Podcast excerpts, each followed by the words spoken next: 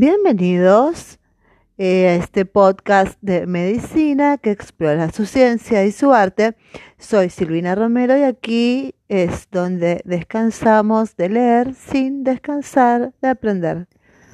Muy bien, habíamos hablado en el episodio anterior del asma en pediatría, de bueno de su forma de aparición, eh, de los parámetros que se toman para diferenciar si es un asma leve, moderada o grave, eh, las alternativas terapéuticas. Nos habíamos quedado en los agentes broncodilatadores. Habíamos hablado de los corticoides, del del cromoglicato disódico. Ahora le toca a los agentes broncodilatadores, de los cuales vamos a empezar con el agonista beta 2. Los agonistas beta 2 son drogas broncodilatadoras que relajan el músculo liso de la vía aérea, aumentan la depuración mucociliar y disminuyen la permeabilidad vascular. Al ser selectivos sobre los receptores beta 2, tienen una acción broncodilatadora, minimizando los efectos cardíacos si se los compara con la adrenalina o la epinefrina. Son drogas de acción rápida y de gran ayuda en caso de obstrucción bronquial aguda.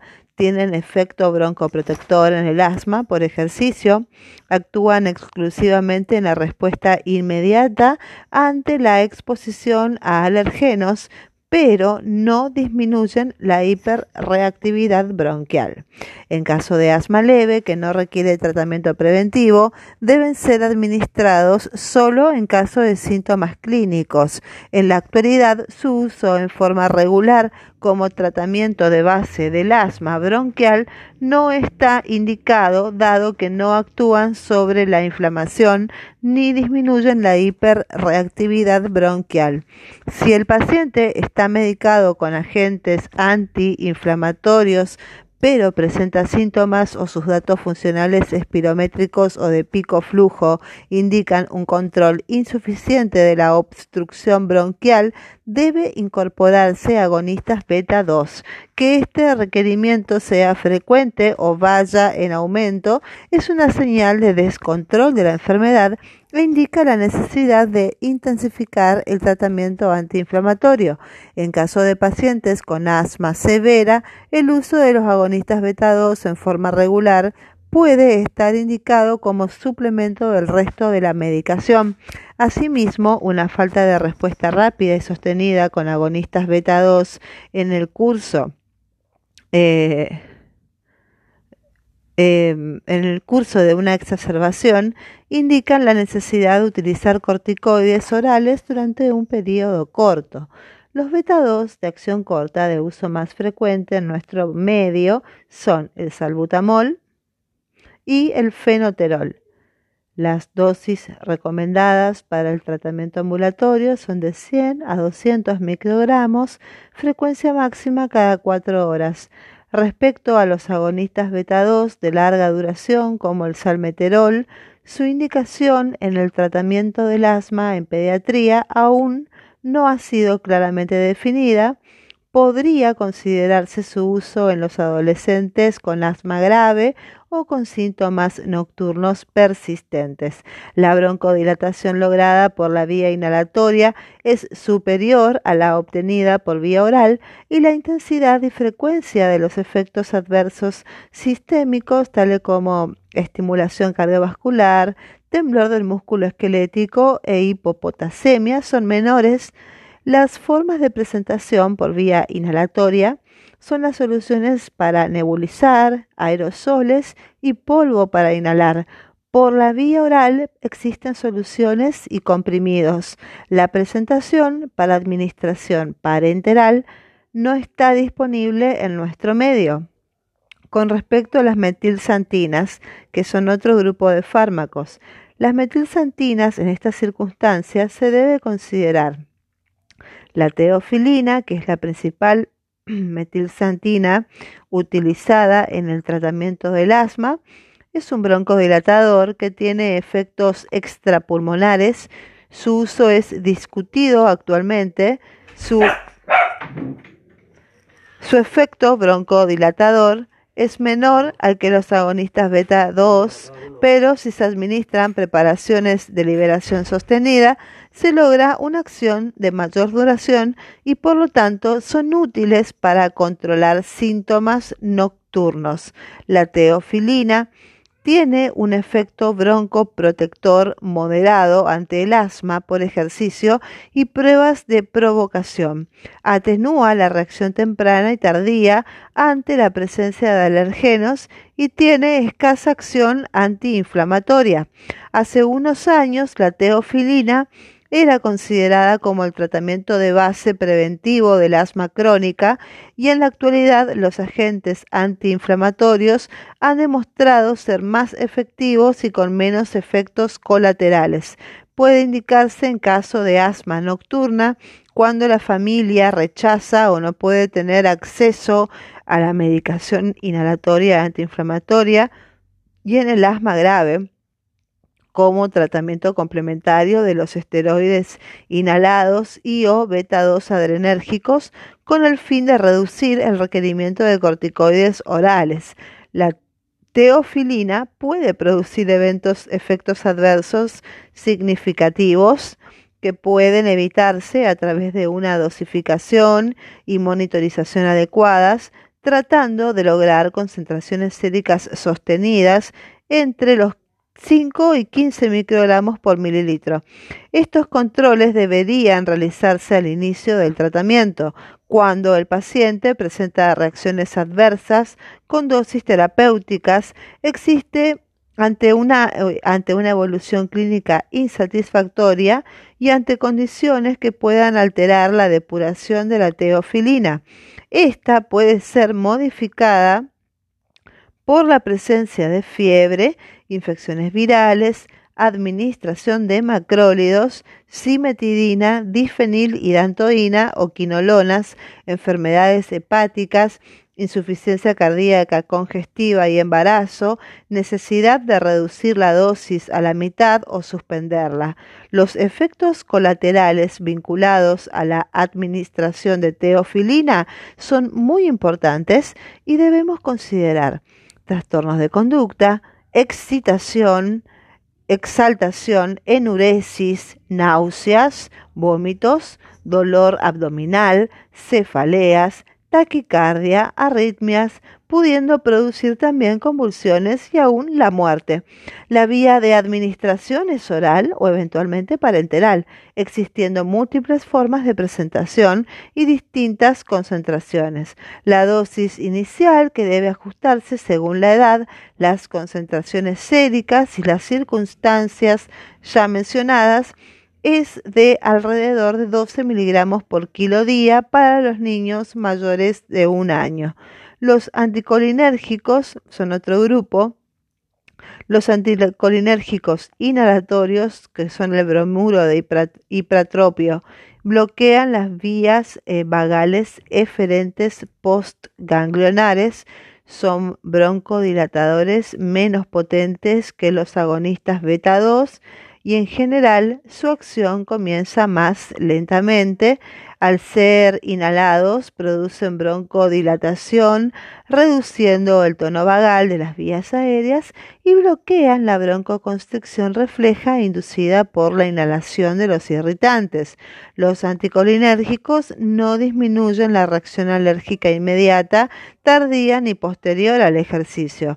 No se han establecido en la actualidad los beneficios para la elección de esta medicación ni para el tratamiento del asma crónica, como así tampoco en caso de exacerbaciones agudas, aunque su uso es reconocido como un broncodilatador alternativo. En la tabla siguiente se resume la acción farmacológica de los distintos agentes farmacológicos antiasmáticos. Tenemos los la acción farmacológica de los agentes eh, antiasmáticos tenemos el efecto de los broncodilatadores y los no broncodilatadores. Los broncodilatadores son los beta 2, que son la, teofilina y los anticolinérgicos. Y los no broncodilatadores son el cromoglicato disódico, los corticoides tópicos y el ketotifeno. Con respecto a los broncodilatadores, tenemos que tiene un efecto broncodilatador súper positivo, eh, muy efectivo. Eh, después tenemos un efecto protector inmediato y la resolución a largo plazo de la hiperactividad bronquial es relativo. Con respecto a, los anticolinérgicos, también son muy positivos con el efecto broncodilatador. El efecto protector no es tan inmediato y la resolución a largo plazo de los anticolinérgicos tampoco es, tan a largo plazo, digamos. Los no broncodilatadores, como el cromoglicato disódico, tienen, no tienen efecto mm, eh, broncodilatador eh, el efecto protector es inmediata, lenta eh, y, la resolución a largo plazo de la hiperreactividad bronquial es efectivo. Con respecto a los corticoides tópicos, tampoco son eh, broncodilatadores, tienen un efecto broncodilatador negativo, el efecto protector es una lenta hiperactividad bronquial y la resolución a largo plazo de la hiperactividad bronquial es altamente efectiva. Con respecto al eh, ketotifeno, eh, tiene poco, no tiene efecto broncodilatador. Eh, no, no, no hay pruebas contundentes sobre el efecto protector y también hay dudas con respecto a la resolución a largo plazo. Por lo tanto, acá tenemos una combinación de que los mejores son eh, de los broncodilatadores, el beta, los beta 2, la teofilina, eh, tienen un alto efecto broncodilatador, pero a largo plazo no, no se sabe muy bien si es tan efectivo. Y en cambio, por ejemplo, los no broncodilatadores, los corticoides no son broncodilatadores, pero tienen una resolución a largo plazo de la hiperactividad bronquial. Entonces, ante esta encrucijada, ¿cómo hacemos la elección de la estrategia terapéutica preventiva? El objetivo del tratamiento preventivo es lograr el control del asma, que definiremos como cuando está controlado el asma, cuando hay ausencia de síntomas diurnos y nocturnos, cuando estamos en casos de crisis leves e infrecuentes, cuando hay requerimientos mínimos o nulos de agonistas beta 2, cuando hay posibilidad de realizar todo tipo de actividad, ejercicios físicos inclusive, eh, cuando el estado nutricional de la vía aérea dentro de los valores normales o lo más cercano posible a ello, cuando hay ausencia de efectos adversos de la medicación, la elección de las distintas opciones del tratamiento farmacológico se basa en la severidad del plasma y en función de la respuesta terapéutica al tratamiento instituido. En el capítulo 1 se explicó cómo evaluar el nivel de severidad del asma basándose en las características clínicas y en la función pulmonar y en este capítulo se analizaron los distintos fármacos antiasmáticos disponibles en la actualidad. Consideraremos a continuación los criterios terapéuticos adecuados a la severidad de la enfermedad. Si estamos ante un paciente con un asma leve, los pacientes con asma leve constituyen el grupo más frecuente dentro de esta enfermedad, aproximadamente el 75% de todos los casos, un niño con asma leve no requiere tratamiento farmacológico preventivo permanente. El pediatra podrá considerar eventualmente la indicación de ketotifeno en los niños de primera infancia que presenten síntomas con frecuencia en aumento. Será importante realizar una amplia orientación que incluya la prevención de los factores emocionales y ambientales recibirán instrucciones precisas para actuar adecuadamente en casos de crisis, instituyendo precozmente el tratamiento. Si el requerimiento de adrenérgicos beta 2 es frecuente o las crisis son severas, la enfermedad dejará de ser clasificada como asma leve, pasando a ser considerada como asma moderada. Muy bien, vamos a leer una tablita que es la clasificación terapéutica preventiva del asma bronquial. Bueno, esto en realidad lo tendría que leer lo último. Con el asma moderada, en este grupo, ¿cómo vamos a hacer el tratamiento? En este grupo de pacientes con asma moderado encontramos aproximadamente que el 20% de los pacientes con asma en la infancia, estos niños deben recibir un tratamiento preventivo de base. La medicación de elección es el cromoglicato disódico. Es necesario mantener este tratamiento durante tres meses para determinar su efectividad. Si con este esquema terapéutico no se logra controlar los síntomas, debe considerarse la indicación de corticoides tópicos inhalatorios con dosis iniciales de 15 microgramos por kilo día sin superar los 400 microgramos diarios. Los agonistas beta 2 serán administrados solo ante la presencia de síntomas clínicos de obstrucción bronquial. En caso de no poder adquirir la medicación inhalatoria antiinflamatoria o ante su rechazo, puede ser considerada como propuesta alternativa, aunque de menor eficacia, la administración de teofilina de liberación prolongada.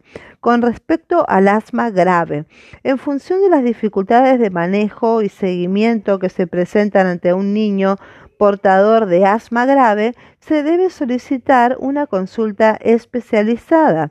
En este grupo de pacientes se deben extremar las medidas de educación y control ambiental. La evaluación funcional periódica permitirá medir la respuesta terapéutica a la medicación preventiva instituida y adecuar objetivamente su dosificación. La medición del pico flujo expiratorio en el hogar permitirá la administración racional de broncodilatadores y corticoides orales en caso de exacerbaciones. El tratamiento preventivo de base son los corticoides tópicos inhalados en dosis comprendidas entre los 400 y 800 microgramos por día.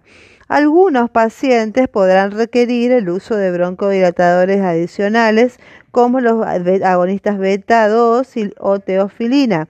Si el conjunto de estas medidas terapéuticas no es suficiente para controlar el cuadro clínico, se considerará la necesidad de aumentar la dosis diaria de corticoides tópicos y la eventual indicación de corticoides orales antes de considerar como fracaso terapéutico a cualquier esquema es fundamental analizar su grado de cumplimiento en el núcleo familiar y controlar si la técnica inhalatoria es adecuada. El tratamiento preventivo antiinflamatorio debe mantenerse en forma continua y por tiempo prolongado. Su duración será determinada en función de la evolución clínica y funcional aproximadamente un año a partir de la remisión de la enfermedad sin registro de crisis.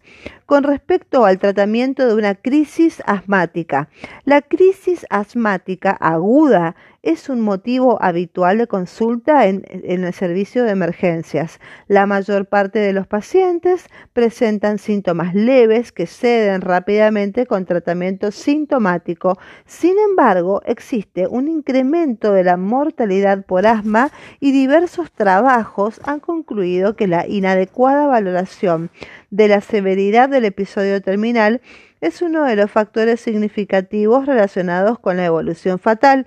En el asma sintomática existe una obstrucción generalizada de las vías aéreas como consecuencia de la inflamación y aumento de la reactividad de las mismas. Los pacientes que consultan en emergencia tienen grados variables de obstrucción bronquial con un amplio espectro de severidad en su cuadro clínico. El tratamiento debe ser instituido inmediatamente mientras se evalúa la gravedad del episodio. Una historia clínica cuidadosa, aunque consuma tiempo, constituye indudablemente el procedimiento diagnóstico más importante que conduce a una terapéutica racional. Algunos niños tienen riesgo de crisis grave y deben ser claramente identificados. La crisis asmática hay que hacer frecuencia de las crisis, consulta de emergencias en el último año con internaciones previas, hay que eh, averiguar en la historia clínica las internaciones previas en terapia intensiva, el uso diario de broncodilatadores, el uso regular de corticoides orales, más de 12 o 24 horas de evolución y si hubo fracaso del tratamiento. De los signos físicos, el uso de músculos accesorios, el, pulso paradojal mayor de 15 milímetros de mercurio y la disnea que dificulta el lenguaje indican obstrucción bronquial severa y deben hacer sospechar de saturación arterial de oxígeno. Debemos enfatizar que las sibilancias no son un signo confiable en el asma aguda severa, ya que si la caída del flujo aéreo es grande, las sibilancias pueden no producirse y es engañoso. En niños con asma grave que están habituados a la realización de maniobras para determinaciones de pico flujo expiratorio o espirometrías, las mismas permiten documentar objetivamente la severidad y monitorear la respuesta al tratamiento. Un valor de PFE o BEF1 menor del 50% son indicadores de crisis grave.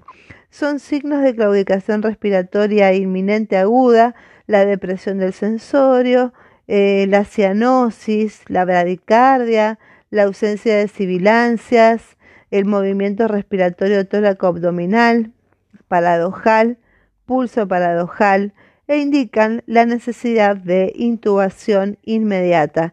La determinación de los gases en sangre no es necesaria para iniciar el tratamiento, salvo en los casos de crisis grave.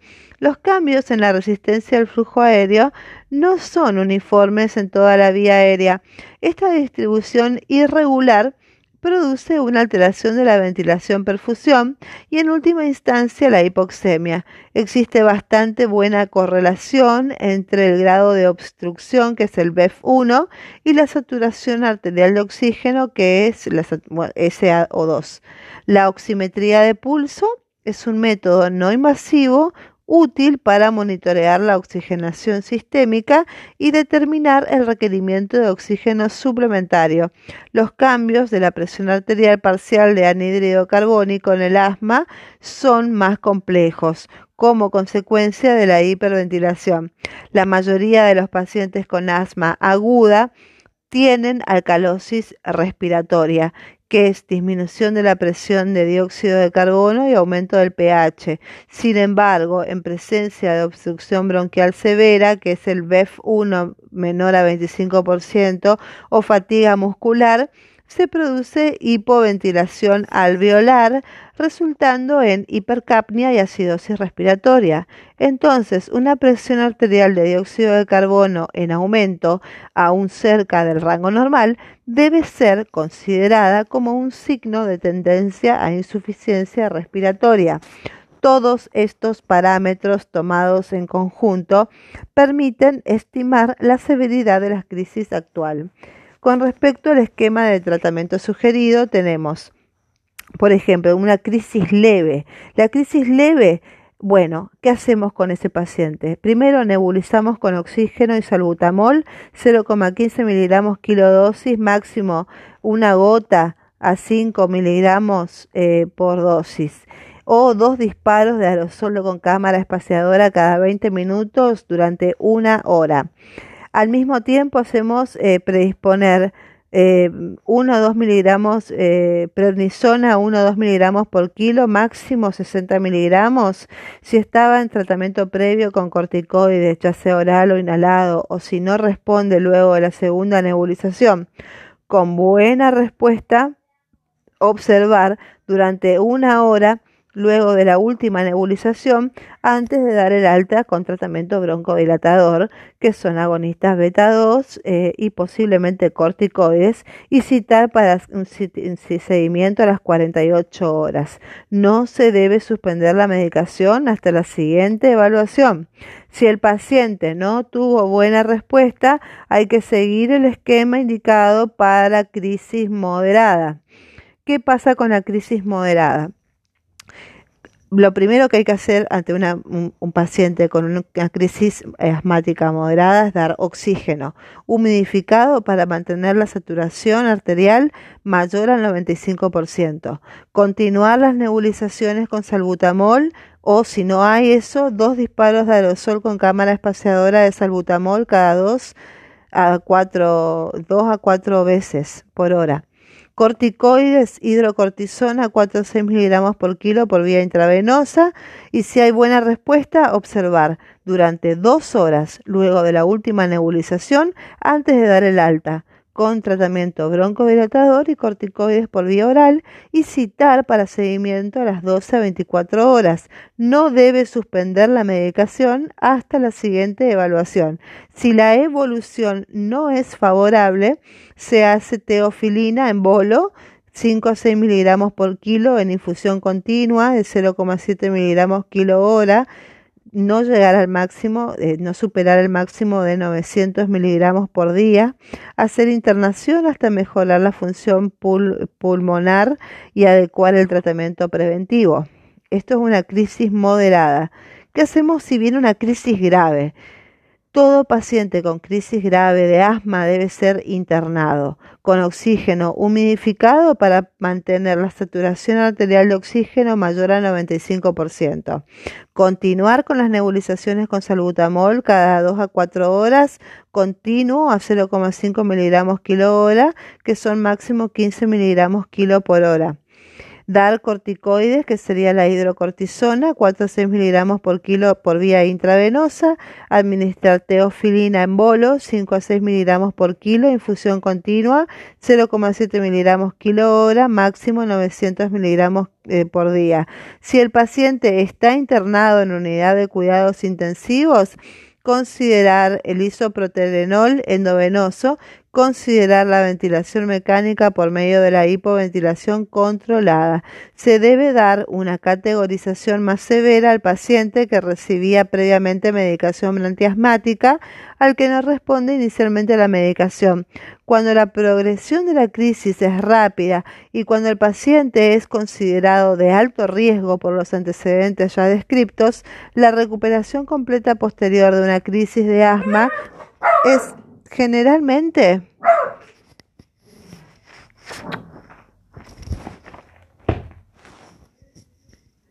Se debe dar una categorización más severa al paciente que recibía previamente medicación antiasmática, al que no responde inicialmente eh, a la medicación cuando la progresión de la crisis es rápida y cuando el paciente es considerado de alto riesgo por los antecedentes ya descriptos. La recuperación completa a posteriori de una crisis de asma es generalmente gradual y puede tardar muchos días para restablecer la función pulmonar a sus niveles normales y varias semanas para disminuir la hiperreactividad bronquial los síntomas y signos clínicos no son indicadores precisos del estado del flujo aéreo. Se debe mantener el tratamiento hasta que las mediciones objetivas de la función pulmonar, que son el PEF y el VEF1, se encuentren dentro del rango normal o cercano al mejor valor posible del paciente en particular todo paciente atendido en un servicio de emergencia debe regresar a su hogar con un informe escrito del tratamiento recibido, las instrucciones precisas del tratamiento a realizar en su casa y planificar la consulta de control ambulatorio con su médico pediatra o el especialista, enfatizando la necesidad de un tratamiento continuo y regular. La estimación de la severidad de una crisis asmática. Una crisis asmática es leve cuando la frecuencia respiratoria es normal, la frecuencia cardíaca es normal, la conciencia es normal, la disnea es solamente al caminar, el lenguaje es normal, no hay uso de músculos accesorios, el pulso paradojal es menor a 10 milímetros de mercurio, las sibilancias son expiratorias cuando la saturación de oxígeno es superior a 95 milímetros de mercurio, cuando la presión arterial de dióxido de carbono es menor a 35 milímetros de mercurio y cuando el PEF es de 70 a 90%. Estamos en una crisis leve. ¿Cuándo es moderada? Es moderada cuando la frecuencia respiratoria es menor a 30 por minuto cuando la frecuencia cardíaca es menor a 120 por minuto, cuando la conciencia es normal, la disnea es al hablar, es moderado. El lenguaje es con frases cortas porque no puede hacer frases largas porque se ahoga. El uso de músculos accesorios, sí, usa algunos músculos accesorios. El pulso paradojal es de 10 a 20 milímetros de mercurio. Las sibilancias ya son no solamente expiratorias, sino también inspiratorias. Eh, también la saturación de oxígeno baja eh, de 95 pero no menos entre, está entre 90 y 95. La presión de dióxido de carbono es menor a 40 y el PEF me da entre 50 y 70%. Esto es una crisis moderada. Una crisis asmática grave es cuando la frecuencia respiratoria es superior a 30 por minuto. La frecuencia cardíaca me da 120 eh, latidos por minuto. La conciencia está excitado, la disnea está en eh, se, ve incluso en reposo. El, el, lenguaje no puede articular palabras, pues, una palabra o dos y se, no puede respirar. Usa todos los músculos accesorios el pulso paradojal es de 20 a 40 milímetros de mercurio. Las sibilancias ya están disminuidas. La saturación de oxígeno es menos de 90 milímetros de mercurio. La presión de dióxido de carbono es más de 40. Y el PEF es menor a 50. Muy bien, eso es eh, la, la, estimación de la severidad de la crisis asmática. Muy bien, en, en un paciente ambulatorio, el la clasificación terapéutica y preventiva en las vías bronquial, si tenemos una un paciente con asma leve, los hallazgos clínicos van a ser eh, síntomas esporádicos, breves, síntomas nocturnos aislados en el tiempo y menos de cinco crisis por año, intercrisis libre de síntomas entonces, em, la evaluación funcional en las intercrisis va a ser una espirometría normal en el periodo de intercrisis y vamos a hacerle como tratamiento un beta 2 adrenérgico a demanda, ¿sí? Un PAF a demanda. En cambio, si tenemos un paciente con una severidad moderada, eh, ya vamos a tener un paciente con síntomas clínicos más frecuentes, síntomas nocturnos más frecuentes y eh, el paciente dice que tiene eh, cinco crisis asmáticas por año con las intercrisis libres. Bueno, la evaluación va a ser una espirometría normal en las intercrisis y con leve descenso del PEF o el BEF1 el, tratamiento del asma moderada va a ser el cromoglicato disódico, tratamiento mínimo de prueba durante tres meses. Vamos también a agregarle corticoides tópicos, menos de 400 microgramos, y evaluar si vamos a darle un beta 2 adrenérgico, salbutamol a demanda y teofilina por vía oral. Eso se evalúa a criterio médico. En caso de que tengamos un paciente con asma grave, bueno, va a tener síntomas continuos, eh, síntomas nocturnos frecuentes, crisis frecuentes, eh, no va a tener actividad física o muy limitada y va a tener una hospitalización en el curso del año, una o más. Entonces la evaluación se hace con PEF o BEF menor a 60% de valor de referencia. La variabilidad del, PFE va a ser mayor al 30% el PFE anormalmente bajo a pesar del tratamiento adecuado, espirometría patológica en intercrisis. Y el tratamiento va a ser consulta especializada, corticoides tópicos entre 400 y 800 microgramos por día, evaluar indicación de teofilina bioral, beta 2 adrenérgicos, corticoides tópicos mayor a 800 microgramos por día y corticoides orales. Eso es un masmático grave, tratamiento de sostén y tratamiento ambulatorio. Muy bien. ¿Qué vamos a hacer eh, cuando, bueno, después de que pasó la crisis asmática, nos pasó el susto, el paciente se recuperó, lo vamos a mandar a la casa con tratamiento domiciliario para tratar exitosamente una crisis asmática, es importante comenzar el tratamiento cuando se presentan las primeras señales del deterioro. Por eso las medidas de educación del niño y su familia están dirigidas para capacitarlos a comenzar el tratamiento en el hogar evitando así demoras. El nivel de tratamiento que se podrá efectuar en la casa dependerá de las características del núcleo familiar y de la disponibilidad de los recursos. Ante el comienzo de una crisis, el paciente debe suspender todo tipo de actividad física y asumir una posición relajada e iniciar un tratamiento farmacológico.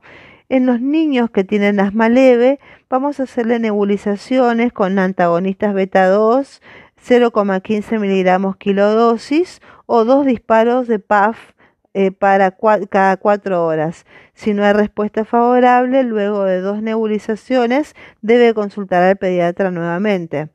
En un niño con asma moderada, nebulizamos con agonistas en la casa beta 2 0,5 0,15 miligramos kilodosis o dos disparos de aerosol cada cuatro horas. Si no hay respuesta favorable luego em, de dos nebulizaciones, debe iniciar tratamiento con metilprednisona un miligramo kilo día en dos dosis y comunicarse con el pediatra. En niños con asma grave, los pacientes con asma grave reciben habitualmente tratamiento de base personalizado que puede incluir más de un fármaco y cuentan con información obtenida con la medición del flujo pico expiratorio.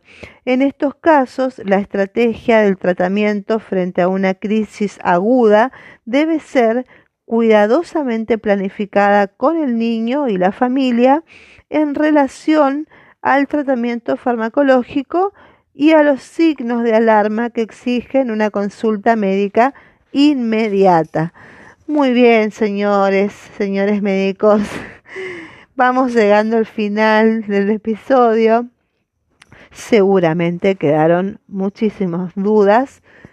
Ah, estamos saturados, eh, estamos eh, contra reloj porque estamos por rendir un examen pero esto me hace muy bien, la verdad, que compartir estos conocimientos y espero que les sirva.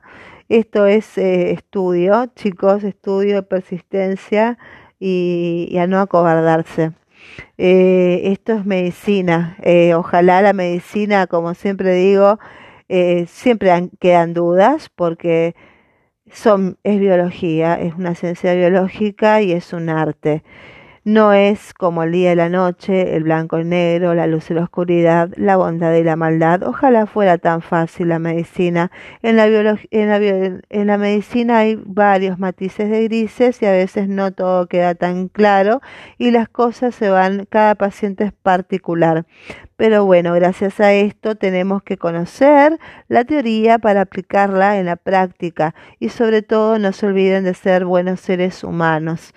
Bueno, hasta pronto y nos estaremos escuchando. Que descansen, tengan buena jornada. Bye bye. Chau, chau, chau, chau, chau.